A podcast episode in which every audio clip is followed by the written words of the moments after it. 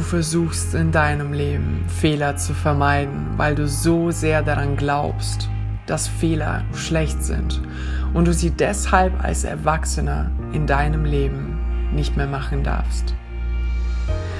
Ich verstehe dich wirklich.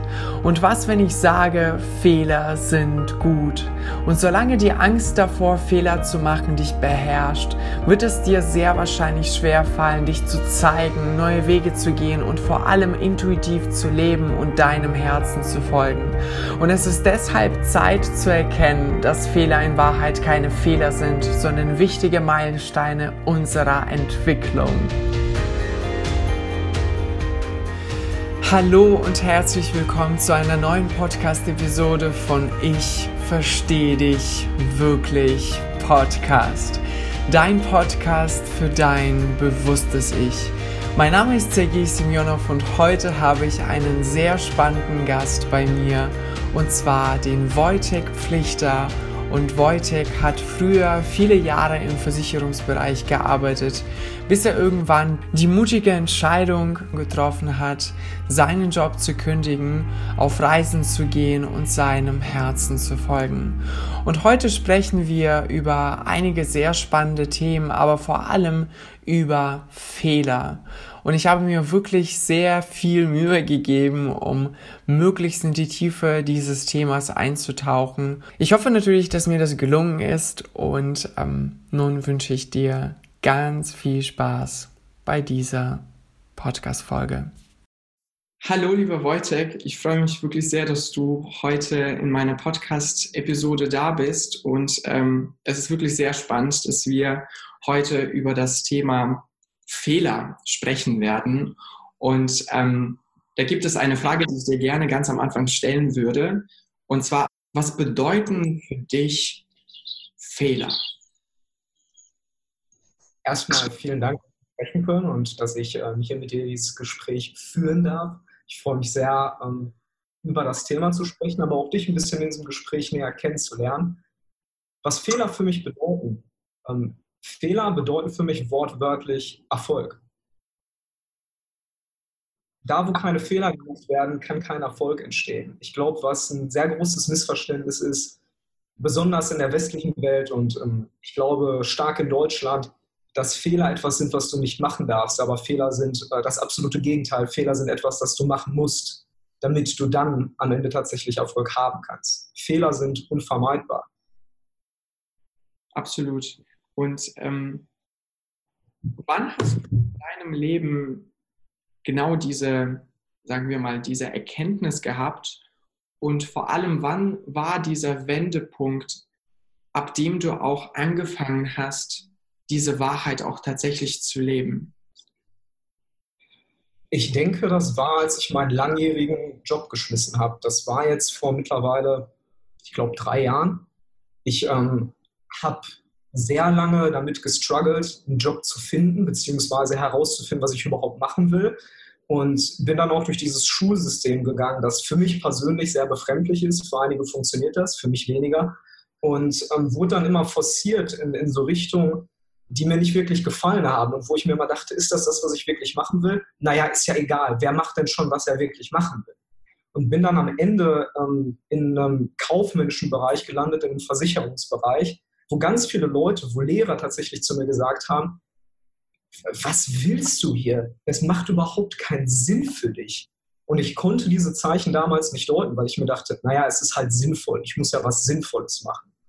Und habe mich dann wirklich fast neun Jahre durch diesen Job gequält. Und es wurde halt von Jahr zu Jahr, von Tag zu Tag immer schlimmer und immer schlechter. Halt irgendwann äh, bis zu Phasen, wo ich halt so, so leichte Gesichtslähmung hatte. Und ähm, ich, all das habe ich für normal gehalten. Und irgendwann ähm, entwickelte sich das oder steigerte sich das bis zu einem Punkt, wo ich gesagt habe, no more, ich bin raus von einem Tag auf den anderen, ich bin einfach nicht mehr hingegangen, ich habe mich einfach nicht mehr gemeldet. Das ist zwar nicht die feine englische Art. Und ähm, hatte dann eine Phase, in der ich ein halbes Jahr lang nichts verdient habe, in der ich mein komplettes Geld aufgebraucht habe, auch teilweise bewusst, indem ich das Schicksal herausgefordert habe im Prinzip alles gemacht habe, was du nicht machen sollst. Job schmeißen, Geld rauswerfen. Und dann nur um zu erfahren, dass sich das alles wieder fügt und dass alles wieder gut wird und nicht nur gut, sondern sogar besser. Dass ich am Ende zwei Jobs finde, meinen Bachelor innerhalb von einem Monat mache, also die Bachelor-Thesis schreiben und die mündliche Prüfung. All das kommt zusammen, dann noch Geld anspare und auf Weltreise gehe. Einfach so. Das war der Moment, wo ich dann wirklich verstanden habe, diese Fehler zu machen, ist eine Sache, die wir manchmal ganz bewusst machen müssen, die wir manchmal ganz bewusst provozieren müssen. Weil wir uns selbst sonst gar nicht die Chance geben, einen neuen Schritt zu machen, weiterzukommen, uns zu entwickeln. Und das ist nämlich, was in der Zeit davor passiert ist, wo ich in den Job war und nur auf der Stelle getreten bin. Okay. Und danach war das für mich eigentlich selbstverständlich, immer mal was zu wagen, immer mal ein bisschen Risiko einzugehen und zu gucken, wo mich das Leben hinführt. Einfach ein bisschen Vertrauen zu haben. Nicht ein bisschen, viel Vertrauen. Okay. Und diese Erkenntnis, die du dann am Ende hattest, ich bin mir ganz sicher, dass diese Erkenntnis hattest du ja schon davor. Und ähm, ich erlebe dich jetzt als einen sehr, als eine sehr tiefgründige Person und ich bin mir ganz, ganz sicher, dass das nicht die Phase in deinem Leben war, in der du erkannt hast, man müsste eigentlich diesen Job hinschmeißen und einen anderen Weg gehen. Und die Frage ist, was war genau der Grund, dass du dich wirklich genau in diesem Moment entschieden hast zu sagen, ich kann das nicht mehr? Und wann hat diese Erkenntnis in deinem Leben angefangen zu wirken? War das der Schmerz? Das war der Schmerz, das war die Frustration. Mhm. Aber die Frustration musste erst groß genug werden. Das ist ja ein Phänomen, das ähm, lässt sich bei sehr, sehr vielen Menschen beobachten. Ähm, entweder es ist ein einmaliger Schmerz, also eine Situation, ein Trauma, das Veränderung anlöst, oder es ist Schmerz, der sich sehr, sehr, sehr, sehr lange aufstaut und immer mehr wird und immer mehr wird. Und bei mir war es tatsächlich so, dass, dass ich all das, all diese kleinen Zeichen um mich herum überhaupt nicht mehr wahrgenommen habe, wo es überhaupt nicht mehr um die Frage geht, was ist sinnvoll, was ist nicht sinnvoll, sondern was ist gesund, was ist gut für dein Leben. Und irgendwann war die Frustration einfach so groß, so stark genug, dass sich diese Lähmung, in der ich gelebt habe, in Wut umgewandelt hat. Und mit Wut muss man ein bisschen vorsichtig sein. Wut kann sehr viel kaputt machen. Wut ist aber auch eine unheimlich starke Emotion, die Veränderung wirklich, wirklich pushen kann. Deswegen kann ich im Prinzip nur jedem raten, und das mache ich auch manchmal, wenn ich mit unterschiedlichen Leuten spreche, wenn du nicht weißt, was du tun sollst, wenn du verzweifelt bist, wenn du dich gefangen fühlst, dann such vielleicht nicht nach einem Ausweg, sondern such nach, der, such nach der Wut. Such wirklich nach diesem Gefühl, was in dir brennt und was dich ausbrechen lässt. Denn manchmal kannst du aus so einem Gefängnis, aus so einem mentalen Gefängnis nicht entkommen, indem du dir einen Ausweg baust, sondern manchmal musst du durch die Wand durchrennen. So schön, dass du das gerade sagst und äh, auch dieses Thema ähm, von Wut ansprichst. Ich versuche jetzt vorsichtig zu sein, um dieses Thema nicht aufzumachen, weil das das ist alleine schon dieses Thema, ist so ein Riesenfass. Aber ich versuche so ein bisschen anzuschneiden, dass ich habe das Gefühl, dass vor allem in der westlichen Kultur das Gefühl von Wut ein Tabu ist. Und zwar nicht nur diese starke Wut, sondern generell jede Art von Aggression. Und ich glaube, dass dadurch dieses Gefühl von Aggression, was eigentlich absolut neutral ist in seiner gesunden Art und Weise, weil das ist ja diese Bewegung, die dadurch entsteht, dass das auch tatsächlich unterminiert wird und dass Menschen, wenn sie zum Beispiel unzufrieden sind, wenn sie merken, dass etwas im Leben sie nicht zufriedenstellt und sie irgendwie kurz davor sind, wütend zu werden, dass genau da dieses Tor geschlossen wird und dass man nicht wirklich in diese Wut, Wut reingeht, dass man sich nicht erlaubt, dieses Gefühl zu fühlen und dadurch auch diese Veränderung nicht entstehen kann, weil du erst, wenn du in diesem Gefühl von Wut bist, dann auch dieses, diese Energie spürst, die dich auch zum Teil nach vorne bewegen kann. Diese, diese Energie, die kann, kann auch als eine Art Katalysator wirken, um überhaupt ähm, in diese Phase der Veränderung zu kommen ich glaube, es gibt auch einen Unterschied. Wenn du wütend bist, gibt es auch zwei Arten, wie du diese Wut nach außen zeigen kannst. Du kannst voll und ganz in diese Wut gehen, dich voll und ganz damit identifizieren und dann auch Menschen um dich herum vielleicht beleidigen oder verletzen. und gleichzeitig kannst du diese Wut wahrnehmen, dich fragen, wo kommt denn diese Wut her, dieses Bedürfnis vielleicht erkennen, welches sich hinter dieser Wut versteckt und dann, und dann dieses Bedürfnis nach außen äußern. Und das ist aus meiner Sicht auch, ich zeige meine Wut nach außen und ich lebe meine Wut. Und die Wahrscheinlichkeit, dass du, dass du dadurch Menschen verletzt, ist auch gering. Aber auch auf der anderen Seite glaube ich, dass wir in unserer Kultur, in unserer westlichen Gesellschaft ähm, verlernt haben, mit Wut umzugehen. Und jedes Mal, wenn jemand irgendwie wütend wird, ist das sofort ein No-Go. Sofort fühlt man, das darf doch nicht sein. Man darf doch nicht wütend werden. Man darf überhaupt sich gar nicht beschweren. Und ich glaube, dass genau, genau weil diese Toleranz fehlt, man sich auch auf der anderen Seite lange nicht erlaubt, Wut zu zeigen. Und wenn dann diese Wut äh, explodiert, quasi, weil man kann ja nicht lange Zeit diese Wut, äh, diese Wut in seinem, in seinem äh, System halten. Irgendwann kommt sie einfach raus und man genau diese Ablehnung bekommt, die man auf dieser Seite auf, de, auf der Seite des Wütenden quasi die ganze Zeit wahrnimmt und sie gar nicht haben möchte. Hm. Ja. Du hast gerade zwei sehr wichtige Dinge gesagt, finde ich. Zum einen ist das, dass ähm, Wut auch ein Gefühl ist, das gefühlt werden will. Mhm. Ich stelle sehr oft fest, wenn ich mit Menschen spreche, die sich irgendwie so ein bisschen verloren fühlen oder ähm, die sich festgefahren fühlen, dass die Dinge fühlen, die sie nicht fühlen wollen. Die fühlen sich zum Beispiel traurig, die fühlen sich frustriert, oder die fühlen sich auch gefangen. Aber die wollen dieses Gefühl nicht fühlen. Die sagen dann auch teilweise, ich will das nicht. Das ist gerade so scheiße, das ist gerade so ein Mist. Die, wenn, wenn du die Perspektive wechselst und dann einfach mal verstehst, das ist gerade, wo ich mich befinde, das ist gerade, wo mein Leben ist und das ist gerade, was ich fühle, jetzt in diesem Moment. Und wenn du das dann zulässt, dann erhältst du auch die Fähigkeit, und das ist bei Wut ähm, genauso, und das ist das Zweite, was du gesagt hast, Wut nicht nur destruktiv zu nehmen, also wenn sie aus dir ausbricht, das ist ja bei Trauer ähnlich, wenn du die Trauer zu lange fernhältst und sie dann irgendwann ausbricht, dann verlierst du die Kontrolle. Und das ist ja auch, womit Wut äh, in unserer Welt verbunden wird, also in der westlichen Welt, mit Kontrollverlust. Ja. Aber Wut muss nicht zwingend zu Kontrollverlust führen. Das passiert nur, wenn du die Kontrolle über deine Gefühle so lange von dir fernhältst, dass du sie dann am Ende wirklich verlierst. Aber wenn du es fühlst, wenn du es zulässt, wenn du dabei bleibst und diese Wut formst, genauso wie du Trauer auch in einer Art und Weise formen kannst, dann kannst du Wut konstruktiv verwenden. Dann kannst du Wut verwenden, um etwas zu erschaffen, um etwas Neues zu machen, um Perspektive zu wechseln, um Veränderung zu erzeugen. Ja, je weniger du versuchst, deine Gefühle zu kontrollieren, desto mehr kontrollierst du sie. und vor allem, wenn man das Gefühl hat, man wird wütend, man ist traurig, denkt man automatisch, man macht einen Fehler. Ja, ja, das ja. ist ich spüre das vor allem in Deutschland sehr stark und ähm, ich bin sehr gespannt darauf. Äh, wir, Katrin und ich, nehmen uns vor, irgendwann auch nochmal Skandinavien zu bereisen und Skandinavien gilt ja auch teilweise als etwas gefühlskalt. Ja.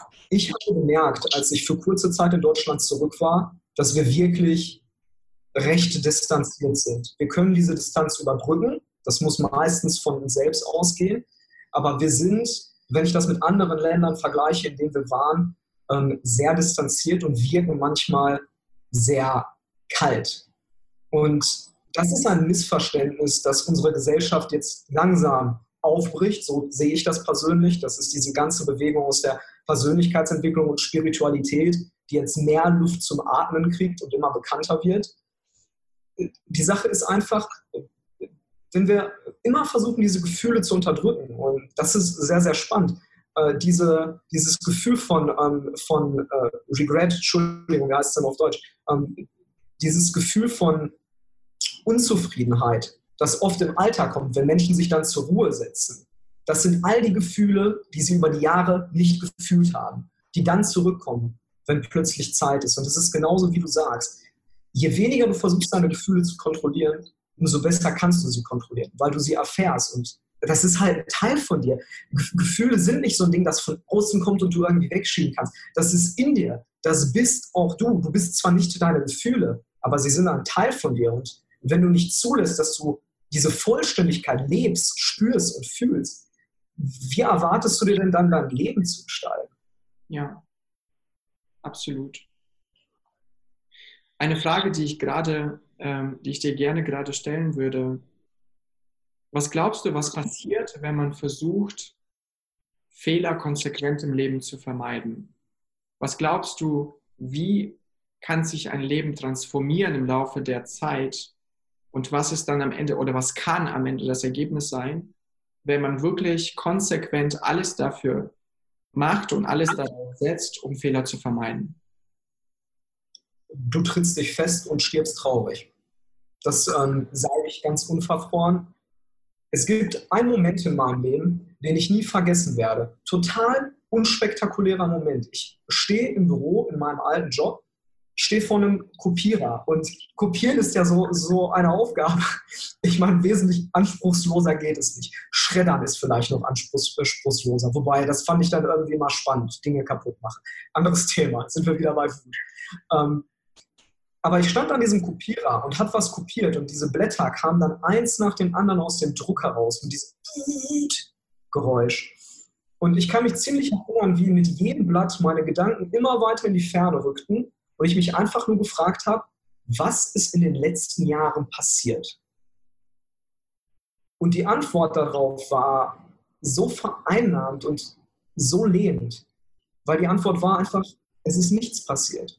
Ich habe drei, vier, fünf Jahre lang dasselbe Leben gelebt, Tag ein, Tag aus, mit zwischenzeitlichen kleinen Punkten, kleinen Events, wo dann mal was anderes passiert ist. Der Urlaub, vielleicht ein Konzert, irgendeine tolle Party. Aber das waren nur Momente. Mhm. Das, das, so sollte, so habe ich mir mein Leben niemals vorgestellt. Und wenn du, wenn ich mir überlege, dass ich nicht hätte mehr Fehler machen wollen, hätte ich diesen Tag an dem Kopierer immer wieder und immer wieder und immer wieder und immer wieder erlebt.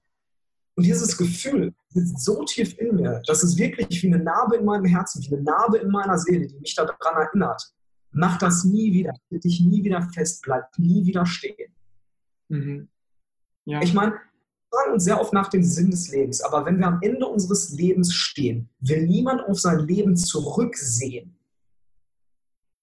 und nur die Dinge betrachten, die er hätte anders machen wollen. Wenn wir am Ende unseres Lebens stehen, wollen wir zurücksehen und auf all diese Fehler gucken, auf all diese wahnsinnig geilen Fehler, wo wir sagen, was habe ich da gemacht? Was ist da passiert? Wie bin ich da nur rausgekommen? All diese Konflikte und Probleme, die wir gelöst haben.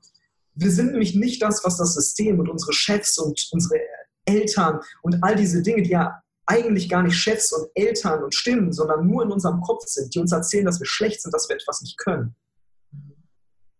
All das können wir aufbrechen. All das können wir hinter uns lassen, wenn wir anfangen, einfach diese Fehler zu machen, die wir nicht machen sollen. Absolut. Wenn wir feststellen, dass wir geborene Problemlöser sind. Ja. Und ähm, ich finde es sehr spannend, wie sehr diese Angst, Fehler zu machen, in fast allen Bereichen unseres Lebens zu finden ist. Und vor allem, wenn wir uns einfach anschauen, wie, wie viele, viele Menschen leben, kannst du ziemlich schnell erkennen, ob jemand diese Angst, Fehler zu machen hat. Und vor allem, weil, weil jeder von uns hat diese Angst. Die Frage ist nur, ob diese Angst dich beherrscht oder nicht.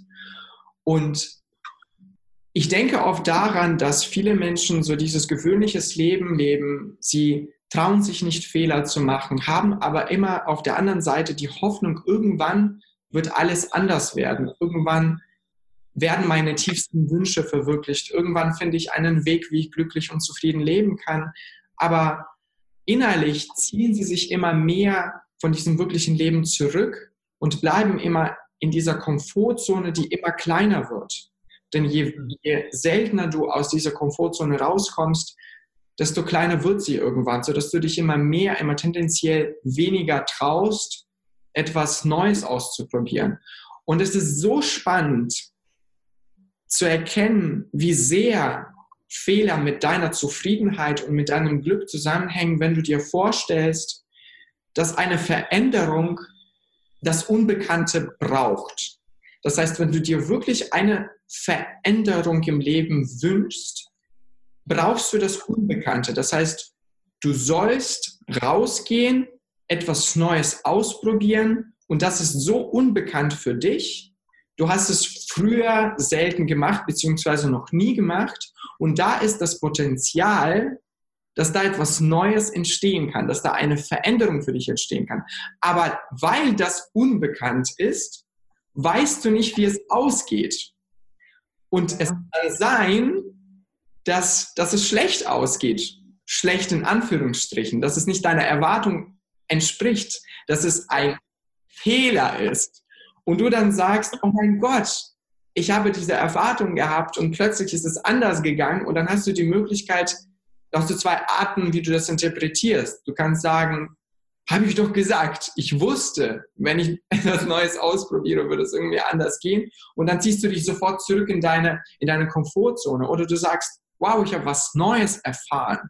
Es ist zwar nicht so gekommen, wie ich das gerne hätte, aber ich habe diese Erfahrung gemacht und sie hat mit Sicherheit, mit Sicherheit mir etwas gegeben, was ich nutzen kann für die nächsten Schritte. Das ist fast immer der Fall. Du hast etwas Neues erfahren, was du davor nicht gewusst hast und dadurch können diese nächsten Schritte entstehen, die du gehen kannst. Aber das ist wieder das Unbekannte.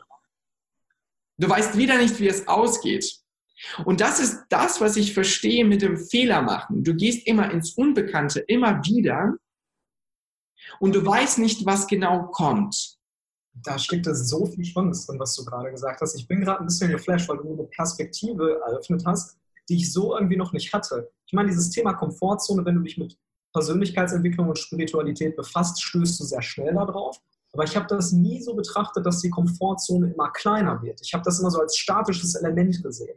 Aber das macht natürlich absolut Sinn, was du sagst, weil wenn du dich aus deiner Komfortzone nicht rausbewegst, dann, ähm, um, um mal weiterhin bildlich zu sprechen, ist es ja so, dass deine Wege auch immer kürzer werden, weil du kennst deine Komfortzone ja schon. Du, du erkundest nicht mehr die Ecken und Kanten. Das Ganze zieht sich immer weiter zusammen. Und ich habe gerade dieses Bild in meinem Kopf aus dieser perfekten Glaskuppel, in der leben.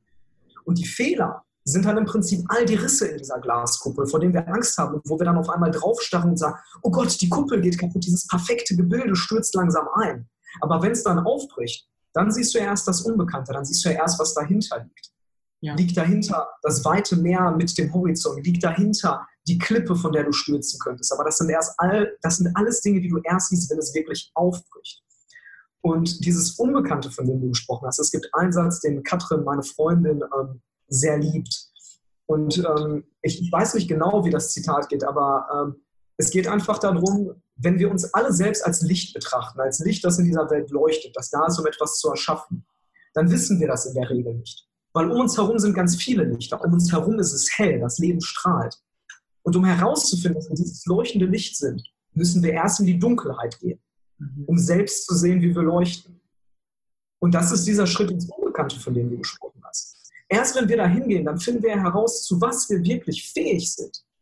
Wenn wir vorher sagen, ich kann das nicht, dann ist das keine Feststellung, das ist keine Tatsache. Das ist Vermutung, das ist Antizipation. Und wenn es eine Sache gibt, in der wir Menschen furchtbar, furchtbar schlecht sind, dann ist das Antizipation. Wir können ungefähr gar nichts abschätzen. Wir können keine Längen schätzen, wir können keine Zeiträume einschätzen. Wir sind furchtbar schlecht als Menschen da drin. Und unser Gehirn ist auch nicht dazu gemacht, um Dinge realistisch einzuschätzen. Unser Gehirn versucht Schaden von uns abzuhalten, evolutionär. Das heißt, unser Gehirn versucht immer nur Szenarien zu finden, die schlecht aus, Verzeihung, die schlecht ausgehen. Und ein Schritt, um Fehler vielleicht bewusster zu machen, wenn, wenn jemand unter den Hörern ist, der, sich, äh, der auch dieses Problem kennt, der manchmal sagt, ich würde gerne den Schritt tun, aber eine Sache, die wir sehr selten tun, ist unsere Fehler zu Ende zu denken. Wir denken oft zum Beispiel nur ähm, bis zur ersten Konsequenz. Das heißt, wenn ich in meinem Fall zurückgehe und sage, wenn ich meinen Job schmeiße, dann verdiene ich kein Geld mehr, dann habe ich kein Geld. Das ist mein Problem. Aber wenn ich dann anfange weiterzudenken, naja, was passiert dann? Ähm, dann kann ich im schlimmsten Falle, wenn ich ganz lange keinen neuen Job finde, das wäre der erste Schritt, ich suche mir einen neuen Job, Arbeitslosengeld beantragen. Wenn ich keinen Anspruch auf Arbeitslosengeld, ähm, also auf ALG ist es 2 oder 1, ich bringe es gerade durcheinander habe, dann kann ich ja noch die niedrigere Form anfordern. In Deutschland haben wir glücklicherweise so ein soziales Netz, so ein soziales System, das uns wirklich auffangen könnte im schlimmsten Falle. Und dann kann ich immer noch nach einem neuen Job suchen. Und wenn ich nicht meinen Traumjob finde, dann kann ich unten anfangen und mich langsam hocharbeiten. Sich einfach mal die Frage stellen, wenn du einen neuen Schritt gehen willst, wenn du ins Unbekannte gehen willst, wie schlimm kann es wirklich werden? Und wenn du diesen Gedanken wirklich bis zu Ende konstruierst, kontinuierlich, dann wirst du feststellen, für jedes Problem, das du findest, findest du auch eine Lösung. Absolut. So schlimm wird es am Ende nicht. Ja. Diese Klippe, von der ich gerade gesprochen habe, wenn du die findest, wer sagt denn, dass du da nicht auf einmal runterspringen willst? Mhm. Wer sagt denn, dass du dich nicht ins Unbekannte stürzen willst, weil du so fasziniert bist? Aber das weißt du erst, wenn du davor stehst. Ja. Und ich habe mich immer wieder mal gefragt, auch in meinem eigenen Leben, weil ich eine furchtbare Angst hatte, Fehler, äh, davor Fehler zu machen. Und ich muss auch ehrlich zugeben, diese Angst ist zwar vielleicht ein bisschen erträglicher für mich geworden, weil ich vielleicht ein bisschen besser gelernt habe, damit umzugehen und genau weiß, woher sie kommt und weiß, es ist nicht mein Feind. Aber die Angst ist da und manchmal ist sie wirklich stark. Und ich habe mich immer wieder gefragt, woher kommst du denn? Oder warum bist du denn so stark? Und irgendwann ist mir klar geworden, dass das immer mit anderen Menschen zusammenhängt. Und ich habe mir mal vorgestellt, Hätte ich denn Angst davor, Fehler zu machen, wenn ich ganz alleine auf der Welt leben würde? Und ich glaube, natürlich kann ich mich jetzt, ich kann mir einiges einreden und ich kann mich sehr wahrscheinlich nicht vollständig in diese, in diese Vorstellung hineinzuversetzen. Aber ich meine zu glauben, dass die Angst davor, Fehler zu machen in einer Welt, in der ich alleine leben würde, deutlich kleiner wäre, weil es niemanden gäbe, der mich abwerten würde. Mhm. Und wenn wir uns gewisse Dinge im Leben vorstellen, die wir gerne anders machen würden und dann diese Angst kommt, diese Angst vor Fehlern, dann glauben wir auch teilweise unbewusst, am Ende dieser Kette von Vorstellungen, wenn das passiert und das passiert, am Ende kommt ja irgendwann so dieses, ja, was denken die anderen? Und Angst davor, Fehler zu machen, bedeutet eigentlich nichts anderes als die Angst, also anders formuliert, es gibt eigentlich keine echte Angst davor, Fehler zu machen, sondern hinter dieser Angst steckt die Angst davor, als minderwertig gesehen zu werden, die Angst davor, als nicht genug liebenswert gesehen zu werden, die Angst davor, nicht genug Verbindung, nicht genug Liebe zu bekommen, die Angst davor, ganz alleine zu bleiben, weil wenn du ganz viele Fehler machst und alle anderen werden davon erfahren, werden die denken, du bist bekloppt, du bist komisch, du bist nicht erfolgreich. Und vor allem die Lösung könnte auch darin bestehen, zu sagen, ich bin bereit, das in Kauf zu nehmen. Und für mich ist wichtiger, lieber das in Kauf zu nehmen, das in meinem Leben zu haben, diese Erfahrung zu machen und zum Teil vielleicht auch für eine gewisse Zeit alleine zu sein, mich einsam zu fühlen und mit allen diesen Gefühlen konfrontiert zu werden, aber gleichzeitig zu lernen, Fehler zu machen. Nicht absichtlich, sondern weil sie so entstehen und ich mir einfach erlaube, sie zu machen. Mich würde dir sehr gerne eine Frage zurückstellen, nachdem du gesagt hast, ähm, dass du Angst vor dem Urteil anderer Menschen hast. Ist das, was du fühlst, wirklich Angst oder ist es dein Anspruch? Ich glaube, das ist tatsächlich beides. Ich habe die Erfahrung in meinem Leben gemacht, was es bedeutet, nicht verstanden zu werden von anderen Menschen. Ich kenne dieses Gefühl von dieser Minderwertigkeit. Und ich glaube, dass ich dann irgendwann eine Phase in meinem Leben hatte, in der ich nicht so oft dieses Gefühl hatte und auch verstanden habe, woher es kam Und manchmal, wenn ich kurz davor bin, ins Unbekannte zu gehen und mir vorstelle, gewisse Fehler zu machen, habe ich manchmal so diese automatische, unbewusste Vorstellung, die so aufploppt, ganz von selbst, was, wenn alles nicht mehr funktionieren wird und du die ganze Zeit mit diesen Gefühlen konfrontiert wirst. Und gleichzeitig ist es aber auch ein Anspruch, weil auch wenn ich diese, diese Sicht, dass es keine Fehler gibt, dass ich das sehr verinnerlicht habe, trotzdem vor allem, wenn ich mir etwas so sehr wünsche und sehe, dass das nicht eingetroffen ist, für für die erste Zeit, das ist so die erste Reaktion, die ich mir tatsächlich auch erlaube, ist, dass ich zurück in dieses Gefühl komme und all das, was passiert ist, als ein Fehler sehe. Auch wenn ich tief in meinem Innern genau weiß, dass das ein Schwachsinn ist. Trotzdem ist das manchmal so stark, diese Programmierung, die in uns lebt, dass ich zumindest ganz am Anfang mir erlaube, da zu sein und ja, das wäre die Antwort auf deine Frage. Das, ähm, vielen Dank erstmal dafür, dass du das teilst und dass du das auch in der Tiefe teilst. Und worauf ich so ein bisschen hinaus möchte, ist, dass immer wenn es um unsere Alltagsangst geht, also das ist ja auch eine Sache, die wir einmal vielleicht separieren sollten, es gibt einen krassen Unterschied zwischen Angst und Furcht. Unsere Alltagsangst ist meistens mit diesen Alltagsfehlern verbunden. Und die kommt daher, dass wir evolutionär bedingt einfach keine Überlebensängste mehr haben, keine richtigen. Wir werden nicht von Säbelzahntigern gefressen. Das Essen geht uns sehr selten aus, zumindest in unserer ähm, westlichen deutschen Welt. Wir suchen, also unser Gehirn ist darauf programmiert, wirklich evolutionär biologisch darauf programmiert, neue Probleme zu suchen, um bestmöglich Fehler und Probleme zu vermeiden. Das ist unsere Alltagsangst richtige Furcht, wenn du dich an so einen Moment zum Beispiel zurückerinnerst, du Sergei, aber auch du als Hörer zum Beispiel, ein Moment, in dem sich dein Körper verselbstständigt, in dem du die Fähigkeit verlierst, logische Schlussfolgerungen und Entscheidungen zu treffen, in dem du wortwörtlich aus Panik gegen Wände rennst, dann weißt du, wie sich sowas anfühlt. Das ist ungewollter Kontrollverlust, der auch sehr schwer, sehr schwer in den Griff zu kriegen ist. Wenn du diese beiden Dinge unterscheiden kannst, Furcht und Angst, und du die Furcht betrachtest, dann erscheint die Angst auf einmal gar nicht mehr so groß. Und interessant finde ich, wenn du Angst diese neue Perspektive verleihst und sie dann Anspruch nennst.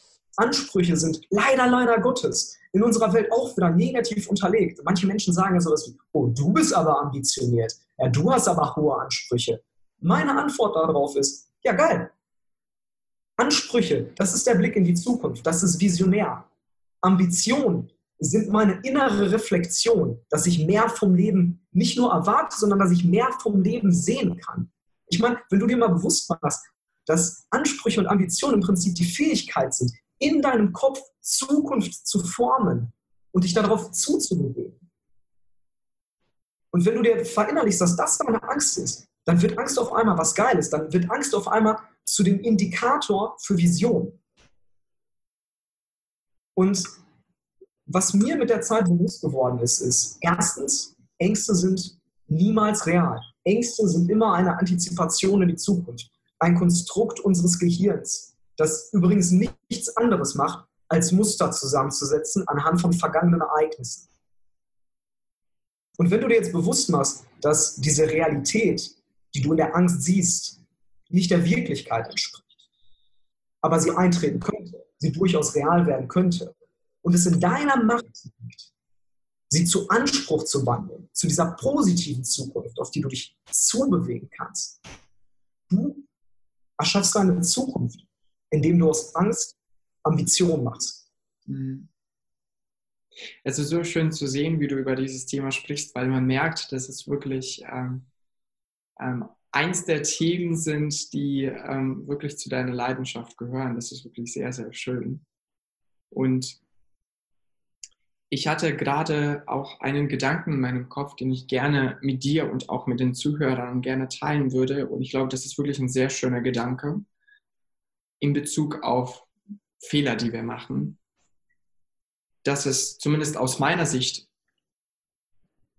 für mich schöner ist, meinen eigenen Weg zu gehen und vielleicht zunächst mal ein absoluter Loser zu sein und die ganze Zeit nur Fehler zu machen, als fremdbestimmt zu leben und einen absoluten Erfolg zu haben. Und ich erkläre auch kurz warum. Weil ich tief in meinem Innern fühle, dass jeder von uns genau deshalb auf diese Welt bekommt, äh, bekommt, deshalb auf diese Welt kommt, um seinen inneren Kern kennenzulernen, zu erkennen, was treibt ihn denn wirklich an. Und nicht, um hier einfach erfolgreich zu werden, sondern erfolgreich mit dem, was er in sich trägt. Und nicht einfach nur anerkannt zu werden, sondern anerkannt zu werden für das, was du wirklich bist. Und wenn du deinen eigenen Weg gehst und keinen Erfolg hast, ist es immer noch besser, weil du auf dem Weg bist zu deinem inneren Kern. Das ist immer noch besser, als fremdbestimmt zu leben, sich an anderen Menschen zu orientieren und darin so gut zu werden, dass du diesen oberflächlichen Erfolg hast oder einen super tollen Erfolg, aber nicht für das, was du bist. Und vielleicht kannst du dich daran erfreuen, aber diese Freude wird dich nicht in deinem Innern treffen, weil du tief in deinem Innern genau weißt, ich werde für das anerkannt, ich werde für das geliebt und was ist Erfolg? Das ist Anerkennung und Liebe von außen. Aber ich werde für das anerkannt, für das geliebt, was ich nicht bin, sondern für dieses Bild. Ja. Und tief in meinem Innern bin ich eine ganz andere Persönlichkeit. Vielleicht merke ich das gar nicht mehr, weil ich schon so sehr im Außen lebe. Aber diese Persönlichkeit, genau diese Persönlichkeit möchte gelebt werden möchte nach außen dringen. Und auch wenn man diesen Welterfolg haben wird, ist man tief in seinem Innern enttäuscht. Und das ist der höchste, der größte Preis, den du aus meiner Sicht in deinem Leben bezahlen kannst. Und genau deshalb bin ich irgendwann tatsächlich zu dieser Erkenntnis gekommen, dass es schöner ist, wenn du die ganze Zeit auf die Schnauze fällst und deinen eigenen Weg gehst und spürst, du bist in deinem Element, du bist auf dem Weg, du fühlst, dass du alles machst, was du zu jedem Zeitpunkt deines Lebens selbst als richtig siehst, auch wenn sich das später als etwas erweist, was vielleicht ähm, ein Fehler oder als ein Fehler gesehen werden kann. Aber trotzdem weißt du, zu jedem Zeitpunkt deines Lebens habe ich auf mich gehört. Und das ist so schön, weil ich mir die ganze Zeit immer die Frage gestellt habe, was, wenn du lebenlang ein Loser bleibst? Was, wenn du lebenlang niemals Erfolg haben wirst? Und genau durch diese Fragen bin ich dann zu dieser Erkenntnis gekommen, die mich so unfassbar befreit habe, weil ich erkannt habe, dieser Erfolg, nachdem ich mich so sehr gesehnt habe, vor allem auch vor einigen Jahren, vor allem als ich noch 18 war, ich, Erfolg war für mich wahrscheinlich so, so ein Hauptwort äh, für, für mich damals als Jugendlicher und ich wollte um jeden Preis Erfolg haben. Und als ich dann studiert habe, gearbeitet habe, habe ich auch tatsächlich gespürt, was es bedeutet, für etwas Erfolg zu haben und anerkannt zu werden diese Begeisterung von außen zu bekommen, aber nicht für das, was du bist, sondern für diese Kunstkreatur, die du erschaffen hast, weil du dich angepasst an die Bedingungen, die aus deiner Sicht dir diesen Erfolg bringen werden. Und genau deshalb sind Fehler gut. Und sie bringen dich immer mehr in die Richtung deines wahren Kerns. Auch wenn du zunächst mal vielleicht diese Fehler eins nach dem anderen machst. Wow.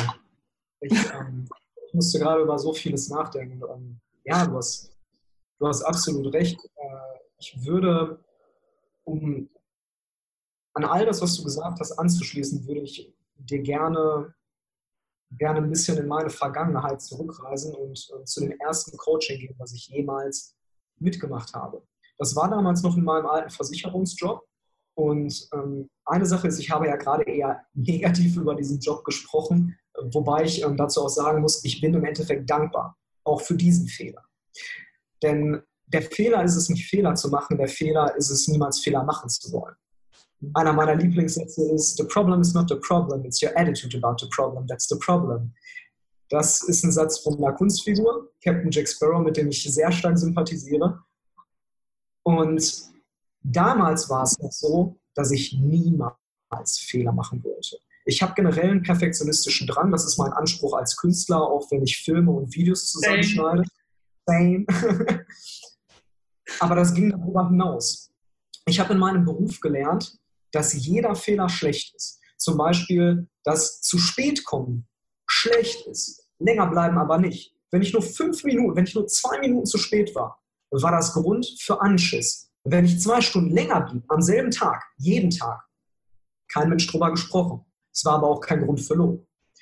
Und jeder Fehler, den ich gemacht habe, wurde abgestraft. Und ähm, das, in dem Job war das so, dass das meistens nicht vom Chef selbst kam, sondern weil das eine sehr unangenehme Aufgabe ist, dass immer an andere übertragen wurde, die ja dann an mich herantraten. Und was ja auch einfacher für diese Leute war, weil die sich selbst mit dem Problem gar nicht so stark identifizieren mussten, sondern einfach nur den Dampf ablassen mussten. Und irgendwann war ich in dieser Angststarre, vielleicht kennst du das, wenn du versuchst, Fehler zu vermeiden. Bei den einfachsten Aufgaben, wirklich bei so Verwaltungsscheiß, Excel-Tabellen, Kacke. Du fängst an, Fehler zu machen, weil du alles dreimal kontrollierst und den Blick für das Wesentliche verlierst. Und dann kam es zu diesem Coaching. Und was ich damals gemacht habe mit dem Coach, der Coach, wie ist die weibliche Form von Coach? Coaching? Ich weiß nicht. Jedenfalls, was wir damals gemacht haben, ist ähm, eine Liste von Fragen durchzugehen, festzustellen, wo mein Selbstbewusstsein ist. Grund dafür war, dass es ähm, so ein Persolog, so einen Persönlichkeitstest gab und wir festgestellt haben, meine private Persönlichkeit unterscheidet sich wesentlich von meiner Arbeitspersönlichkeit. Was nicht geht. Du kannst nicht diese zwei Leben leben. Du musst diese zwei Leben zusammenführen, damit, damit du wirklich das beste Ergebnis, das meiste aus dir rausholen kannst. Und diese Fragen gingen in so Richtungen wie, beziehungsweise das waren Sätze und ich durfte dann bewerten, zu wie viel Prozent ich mit diesen Sätzen übereinstimme. Und das waren so Sachen wie, ich verzeihe mir. Ich lebe mein Leben. Ich liebe mich. Ich bin wertvoll. Und ich habe dieses, dieses Stück Papier noch, auf das die Coachin damals geschrieben hat, auf das die Coach, der Coach, ich weiß es nicht, damals geschrieben hat. Und du siehst wirklich bei jeder Frage 0%. 10 Prozent, 0 Prozent, 0 Prozent, 0 Prozent, keine Antwort, keine Antwort, weiß nicht. Ich habe nach diesen Fragen angefangen, bitterlich zu heulen. Das war ein Heulkrampf, der, nachdem, ich, nachdem sich das gesetzt hatte, nachdem ich mich beruhigt habe, habe ich dieses Gefühl noch durch den ganzen Tag bis zum nächsten Morgen getragen, weil ich so tief erschüttert war, wie gering mein Selbstbewusstsein eigentlich war und wie stark diese Maske wie dick dieses Make-up meines Lebens war. Ich habe nicht nur zwei Leben gelebt, ich habe ein Leben gelebt, das ich nicht leben wollte. Ich war, und wenn wir uns überlegen, dass Arbeit, also Arbeitnehmerarbeit hier um die 60, 70 Prozent unseres Lebens einnimmt. Ich habe 60, 70 Prozent der Zeit ein Leben gelebt, das ich nicht leben wollte. Ein, ich war eine Persönlichkeit, die ich nicht sein wollte. Und dann kam dieser, dieses Jobkündigen, alles hinschmeißen, alles verändern. Und dann kam auch noch die Weltreise. Und auf einmal öffnete sich mir diese ganze Welt, in der ich mich selbst wieder wirklich kennenlernen durfte, in der ich selbst Entscheidungen treffen durfte, in der ich bestimmen durfte, mache ich einen Fehler oder mache ich ihn nicht. Okay. Das alles ging so weit, bis mich das Leben in Indien mit meinem ersten Nervenzusammen konfrontiert hat, der dann in Summe fast drei Tage ging. Dann habe ich auch noch, äh, meine Kreditkarte wurde geblockt, ich war allein in Indien, ich wusste überhaupt nicht, was passiert und es tat sich all diese Probleme auf. Und in diesem ganzen Zug durfte ich dann verstehen, noch bevor sich das Problem gelöst hat, dass ich in meinem jugendlichen Leben an wirklich tiefen Depressionen gelitten habe, ohne es zu wissen, ohne es jemals jemandem mitzuteilen und das durch mein Leben gezogen habe. Immer in, in dieser Hoffnung, es wegschieben zu können. Aber es kam immer wieder. Es kam sogar nach der Weltreise, als ich quasi dachte, ich wäre frei, kam es mir hinterher, weil ich dieses Problem niemals aufgelöst habe, weil ich den Fehler gemacht habe. Und das ist wirklich ein Fehler. Diesen Teil von mir zu verkennen, diesen traurigen, melancholischen, depressiven Teil von mir zu verkennen.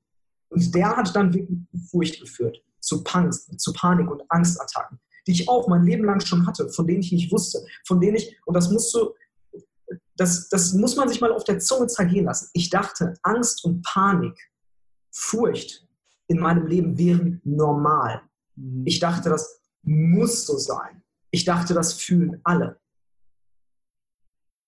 Ja. Und erst dann, als ich wirklich durch diese Angst, durch diese Furcht, durch diesen Fehler gegangen bin, hat sich mir wieder eine neue Welt eröffnet.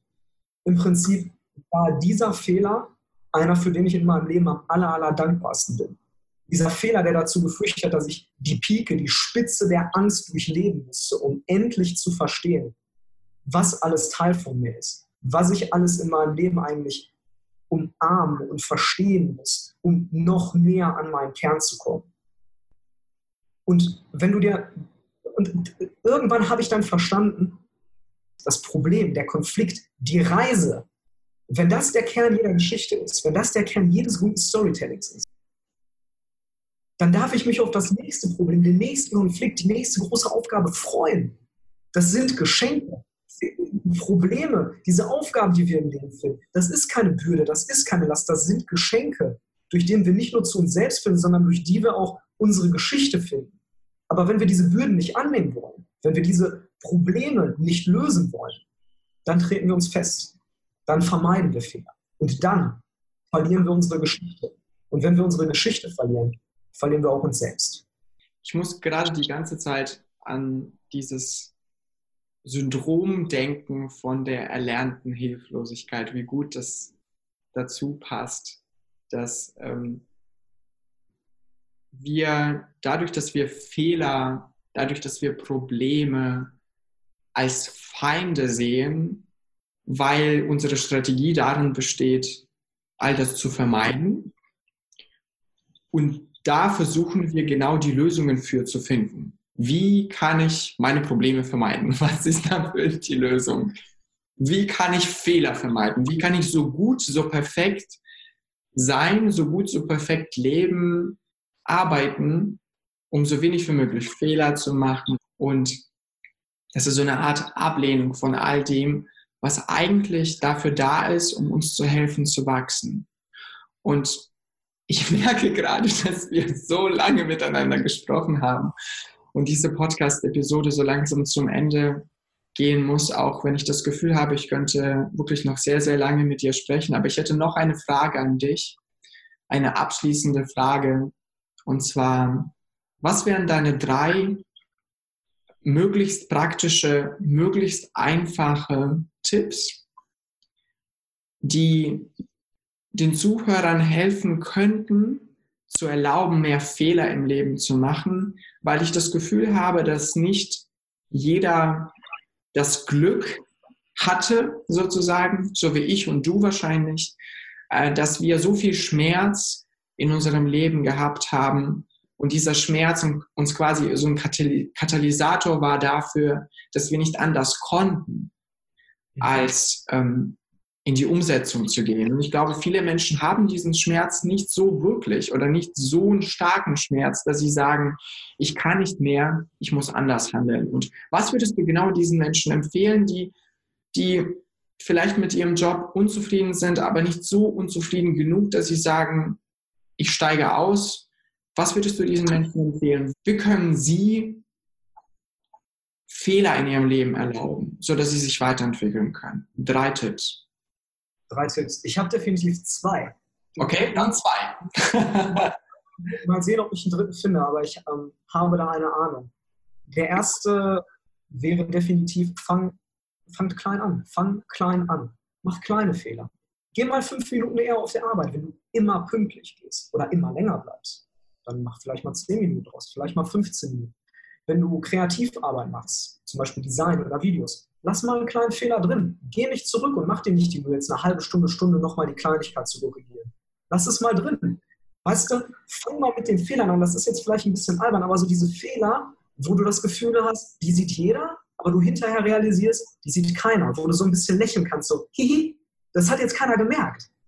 Und mach mal die Erfahrung, kleine Fehler können sich gut anfühlen. Also wenn du deine Arbeit liebst, dann geh nicht her, dann, dann bleib da, dann lebe das. Aber bei all diesen Dingen, die du, wo du merkst, dass sie dich einschränken und frustrieren, mach mal einen kleinen Fehler. Damit einhergeht dann der zweite Tipp. Fang irgendwann an, mehr Fehler zu machen. Und mach irgendwann mal richtige Fehler. Ich ähm, lebe das sehr stark. Ähm, meine große Leidenschaft ist Storytelling, ist Storytelling und die äußert sich mitunter in den Videos und Filmen, die ich äh, auf YouTube mache, aber auch in den Podcasts, die ich mache. Und anders als viele andere lösche ich meine Fehler nicht. Es gibt Videos von mir, die kannst du dir alle ansehen. Es gibt Podcasts von mir, die ersten, die kannst du dir alle anhören. Die sind richtig, richtig scheiße. Nicht schlecht, scheiße. Die Audioqualität ist scheiße. Die Filmqualität ist scheiße. Der Aufbau ist scheiße. Es gibt keine Beschönigung für, für diese Sachen. Und selbst als ich besser wurde, habe ich irgendwann dann eine Phase genommen, in der ich gesagt habe, ich mache jetzt einfach drauf los. Und ich wusste, dass ich diese Fehler korrigieren kann. Ich hätte es technisch gekonnt. Ich wäre dazu in der Lage gewesen. Ich habe diese Fehler gesehen. Ich habe es nicht gemacht. Ich habe gesagt, ich publiziere jetzt einfach auf Teufel komm raus. Und das ist im Prinzip nur mein Spiegel, mein Beispiel für Fehler, die in was auch immer deine Gabe, was auch immer dein Talent, was auch immer deine Arbeit ist, die du auf all das übertragen kannst. Wenn die Fehler nicht essentiell sind, wenn die Fehler niemand anderem schaden, außer dir selbst, und damit meine ich deinem Ego, nicht deinem Leben, mach diese Fehler absichtlich, quäl dich dadurch, beiß die Zähne zusammen, hasse diese Fehler, um irgendwann zu merken, es ist gar nicht so schlimm, um irgendwann zu merken, es kommen nicht viele Reaktionen. Ja. Und jetzt muss ich wirklich stark über den dritten Tipp nachdenken. Mein dritter Tipp ähm, könnte auch sehr einfach sein. Es gibt ähm, ein wundervolles Interview ähm, von Gedankentank mit Dieter Lange. Und in diesem Interview spricht Dieter Lange über die Bedeutung des Weges und äh, beschreibt, wie unterschiedliche bekannte Persönlichkeiten am, an der Spitze ihrer Karriere zusammengebrochen sind. Wo, in, in dem Moment, in dem diese Personen erreicht haben, wofür sie gelebt haben, wussten sie auf einmal nicht mehr, was sie mit ihrem Leben anfangen sollen. Und da komme ich zurück zu dem, was ich gesagt habe. Das Problem, der Konflikt ist der Kern deiner Geschichte. Und manchmal, auch wenn wir das nicht wahrhaben wollen, ist das der Kern deiner Persönlichkeit. Das heißt, das aktuell größte Problem, das du findest, bestimmt darüber, wie du dich entwickelst. Und wenn du wirklich Erfolg haben willst, dann musst du erstmal für dich definieren, was ist überhaupt mein Erfolg? Und dann musst du das Problem finden, das sich zu diesem Erfolg führt. Denn dieses Problem führt immer weiter zu deinem Kern. Dieter Lange spricht auch von einem Nordstern, den du folgst. Und wenn du dir überlegst, dass deine Geschichte ist, wie du diesem Stern folgst, dann wirst du auf diesem Weg Probleme, Herausforderungen, Monster. Du wirst all dem begegnen und musst all das überkommen. Es führt kein Weg drumherum, es führt nur ein Weg hindurch um deine Geschichte zu finden, um deinen inneren Kern zu finden.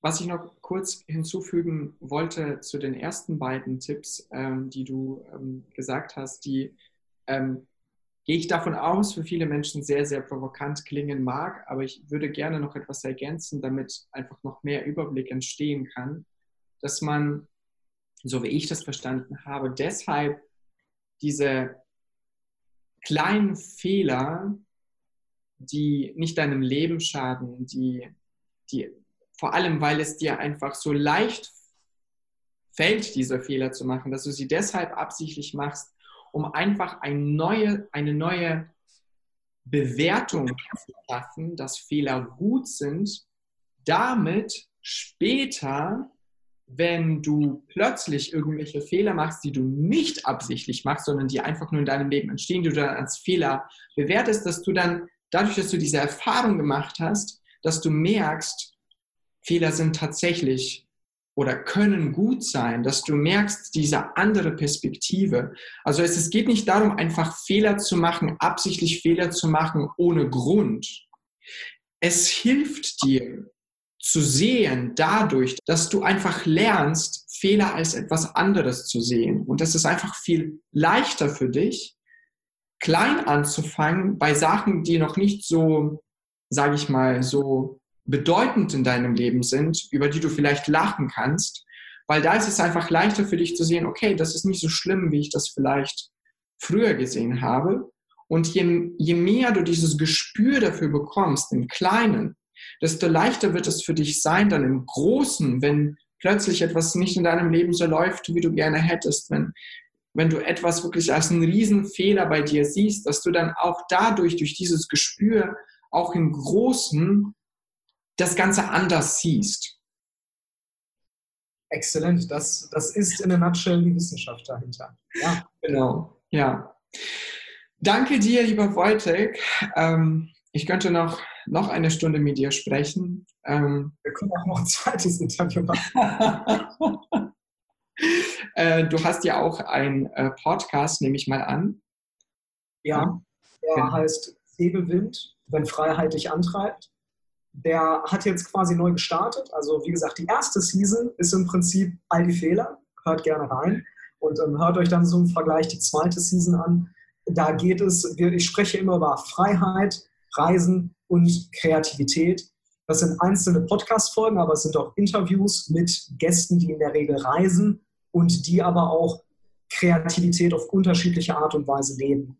Ja, also wer sich ähm, angesprochen fühlt, ähm, hört auf jeden Fall rein. Und wie ihr gesehen habt, ähm, heute hatten wir sehr viel Tiefgang und das ist wirklich sehr, sehr berührend. Und ich freue mich wirklich sehr, wenn solche Gespräche entstehen und das macht mir persönlich sehr viel Spaß und genau dafür möchte ich dir nochmal danken. Es hat mir wirklich sehr viel Spaß mit dir, äh, sehr viel Spaß gemacht mit dir zu sprechen und ähm, vielleicht ist es nicht unser letztes Gespräch. Vielen Dank auch von mir und vielen Dank, dass ich mit dir hier zusammen dieses Outlet haben durfte für diese Gefühle und diese Gedanken. Es hat sehr viel Spaß gemacht und ich hoffe, wir sprechen uns nochmal. Vielleicht auch mal bei mir im Podcast und ein Interview mit dir. Alles klar. Danke dir. Vielen Dank. Das war die heutige Podcast-Episode und ich hoffe sehr, dass sie dir gefallen hat und du aus dieser Folge einige Erkenntnisse für dich mitnehmen konntest. Und wenn das tatsächlich so ist, würde ich mich sehr freuen, wenn du mir eine positive Bewertung hier auf iTunes hinterlassen würdest. Denn je mehr Bewertungen dieser Podcast hat, desto mehr kann ich andere Menschen dabei unterstützen, ihr bewusstes Ich zu leben. Danke dir von Herzen, dass du dir heute deine wertvolle Zeit für diese Podcast-Folge genommen hast. Und ich freue mich sehr, wenn du nächsten Donnerstag wieder dabei bist.